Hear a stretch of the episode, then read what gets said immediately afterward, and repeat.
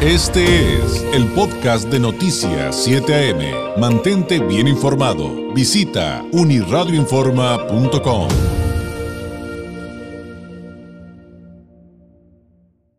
Busquemos poner en su correcta perspectiva la detención de Ovidio Guzmán y el operativo realizado en Culiacán en recientes fechas. Y también acabemos con la desinformación y con quién mejor que con un experto en la materia, abogado, especialista en Derecho Penal Militar y en Seguridad Nacional. Le agradezco enormemente que nos tome la llamada César Gutiérrez Priego. César, muy buenos días. David, buenos días. A es un placer saludarte. ¿Cómo poner en correcta perspectiva el operativo de la detención de Ovidio Guzmán? Y quiero, César, si me lo permites, poner un ejemplo de lo que decía para presentarte respecto a que hay que verlo eh, eh, eh, en ese sentido, pero también acabar con la desinformación, porque, por ejemplo, muchos criticaban y decían, es que puede haber reacciones. Y yo decía, pues claro, es normal, estás, estás este, dándole un golpe muy duro a un, a un grupo delincuencial, a, un, a, un, a, un, grupo del narcotráfico. ¿De dónde iniciar eh, eh, la explicación de qué fue lo que sucedió para verlo de, de una manera equilibrada y, e insisto, César, en una correcta perspectiva? Fíjate, David, creo que la reacción que hubo por parte del grupo criminal a la detención de Ovidio Guzmán demuestra la importancia que tuvo como tal el operativo y la detención del, objetivo principal. Recordamos también que en su momento el gobierno de los Estados Unidos ofreció incluso una recompensa de 5 millones de dólares por datos que llevara a su captura. Y recordemos, obviamente, que en aquel lejano 2019 pues se utilizó para crear las narrativas de que existía un pacto de entre el gobierno federal y el cártel del Pacífico, conocido como el cártel de Sinaloa. Pudimos observar cómo los elementos militares llevaron a cabo de forma correcta un operativo, lo llevaron en la madrugada, en una fecha donde había vacaciones, donde no iba a haber niños en las calles que pudieran ser considerados como lamentablemente daños colaterales como en sexenios anteriores, se pudo eh, realizar la detención, extraer al, objetivo de, de, esa misión y trasladarlo a la Ciudad de México. Fue tan impresionantemente bien realizado el operativo que no, so, no hubo una sola eh, vida que lamentablemente hubiera podido ser este, asesinado en estos hechos. Y por supuesto que el operativo eh, consistió en varias etapas. La segunda etapa era, sabían que iba a haber una reacción por parte del grupo criminal. Esa reacción fue cubierta primero eh, por la llegada de elementos militares al aeropuerto de Culiacán y segundo, blindando el Estado para que todos estos desmanes y narcobloqueos no se extendieran a los estados vecinos del estado de Sinaloa. Era imposible que no existiera una reacción Obviamente los grupos criminales también tienen psicosis dentro de la misma población civil. ¿Para qué? Para que no haya gente en las calles y ellos puedan observar por medio del halconeo, del monitoreo y de los puntos de vigilancia que tienen hacia dónde se podía trasladar eh, el convoy militar. Fue tan impresionantemente bien real. Se los pasaron por las narices y no pudieron ni de que llevaban Ovidio Guzmán, y para cuando la reacción se estuvo dando, que fue en las primeras horas de la mañana, 7, 8, 9 de la mañana, Ovidio Guzmán ya se encontraba en la Ciudad de México. Creo que eso es lo importante que se tiene que hacer en el análisis. Por supuesto que fue un costo alto el que se pagó porque hoy sabemos que fueron 10 elementos militares los que perdieron la vida en cumplimiento del deber, pero se priorizó el respeto y el derecho de la población civil a no ser agredida por los grupos criminales. Y creo que esa es la justa medida que se le tiene que dar y el reconocimiento a las Fuerzas Armadas del país de que ellos realizaron este operativo. Oye, César, en este sentido creo que es bien importante y no es anecdótico este, este, este que parece que un detalle y no lo es. Creo que es muy importante cuando...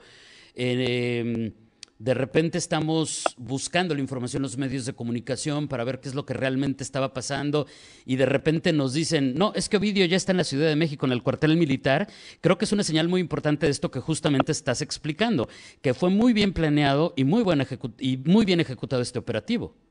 Por supuesto, pero incluso aquellos periodistas que dicen tener las, las fuentes más fidedignas, no tenían ni siquiera conocimiento de qué es lo que había sucedido. Exacto. A mí me estaban realizando una entrevista en, en, un canal de televisión, y, pero sobre los hechos de Chihuahua, y me decían que qué opinaba respecto a lo que estaba sucediendo en el estado de Sinaloa.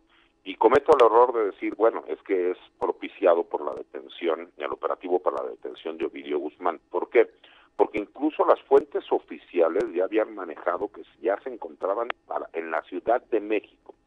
¿Qué significa esto? Que se utilizó la inteligencia, el Gabinete de Seguridad trabajó de forma correcta, vimos un Centro Nacional de Inteligencia con información verídica, vimos una Fiscalía General de la República que ahora sí fue eh, única y exclusivamente para ejecutar una orden de aprehensión con apoyo de las fuerzas especiales del ejército mexicano.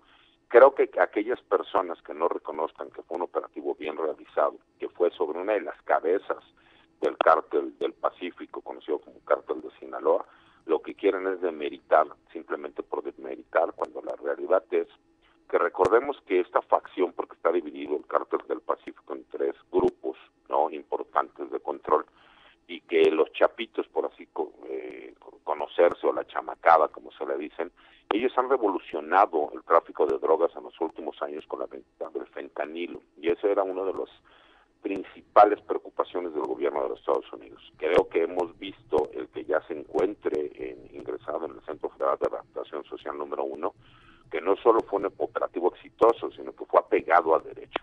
Entonces, por supuesto, que se salen toda esta serie de especulaciones, ¿no? Donde se dicen que no existe una carpeta de investigación y que si el gobierno de los Estados Unidos no solicita la extradición, les recuerdo que se le detuvo en flagrancia, les recuerdo que se les detuvo cometiendo delitos en flagrancia y que independientemente de eso existe una carpeta de investigación de cómo se llevó a cabo. Además de que hubo el fallecimiento de miembros de las Fuerzas Armadas por la reacción que hubo tan fuerte del grupo criminal respecto Entonces creo que todos aquellos que quieren demeritarlo es porque no reconocen la realidad de lo bien realizado que fue el operativo. Y, eso también es sumamente interesante. Otra de las críticas era eh, que, ay, pues es que con esto no se acaba con el cártel de Sinaloa, no se acaba con el cártel del Pacífico.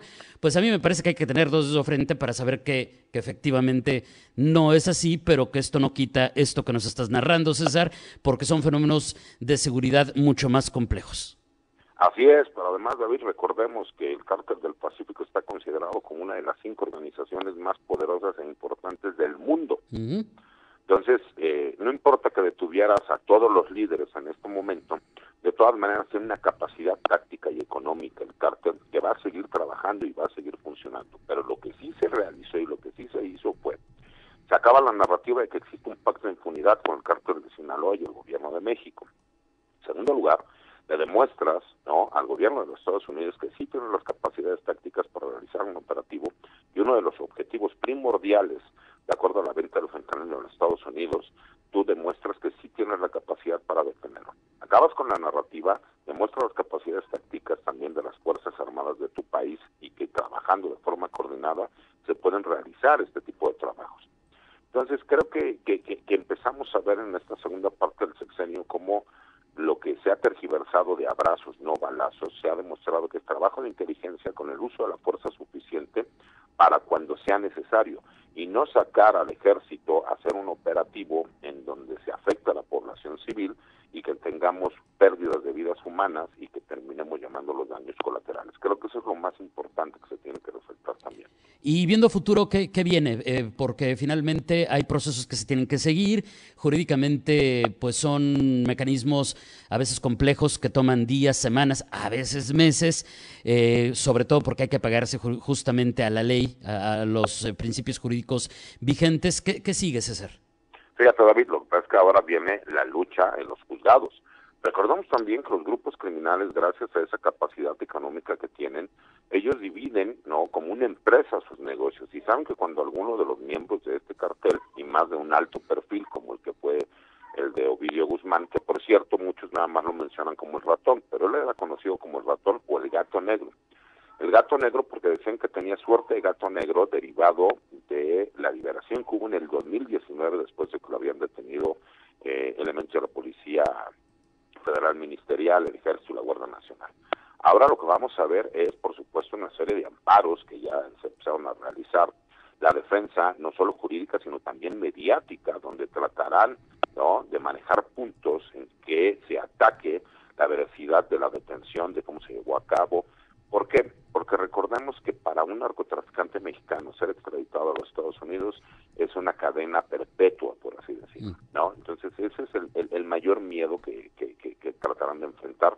Yo pensé que la extradición iba a ser mucho más rápida, me parece que no se va a dar, por lo menos en, los próximos meses, y creo que veremos una batalla jurídica que muy posiblemente termine eh, alguno de estos amparos, incluso en el Pleno de la Suprema Corte.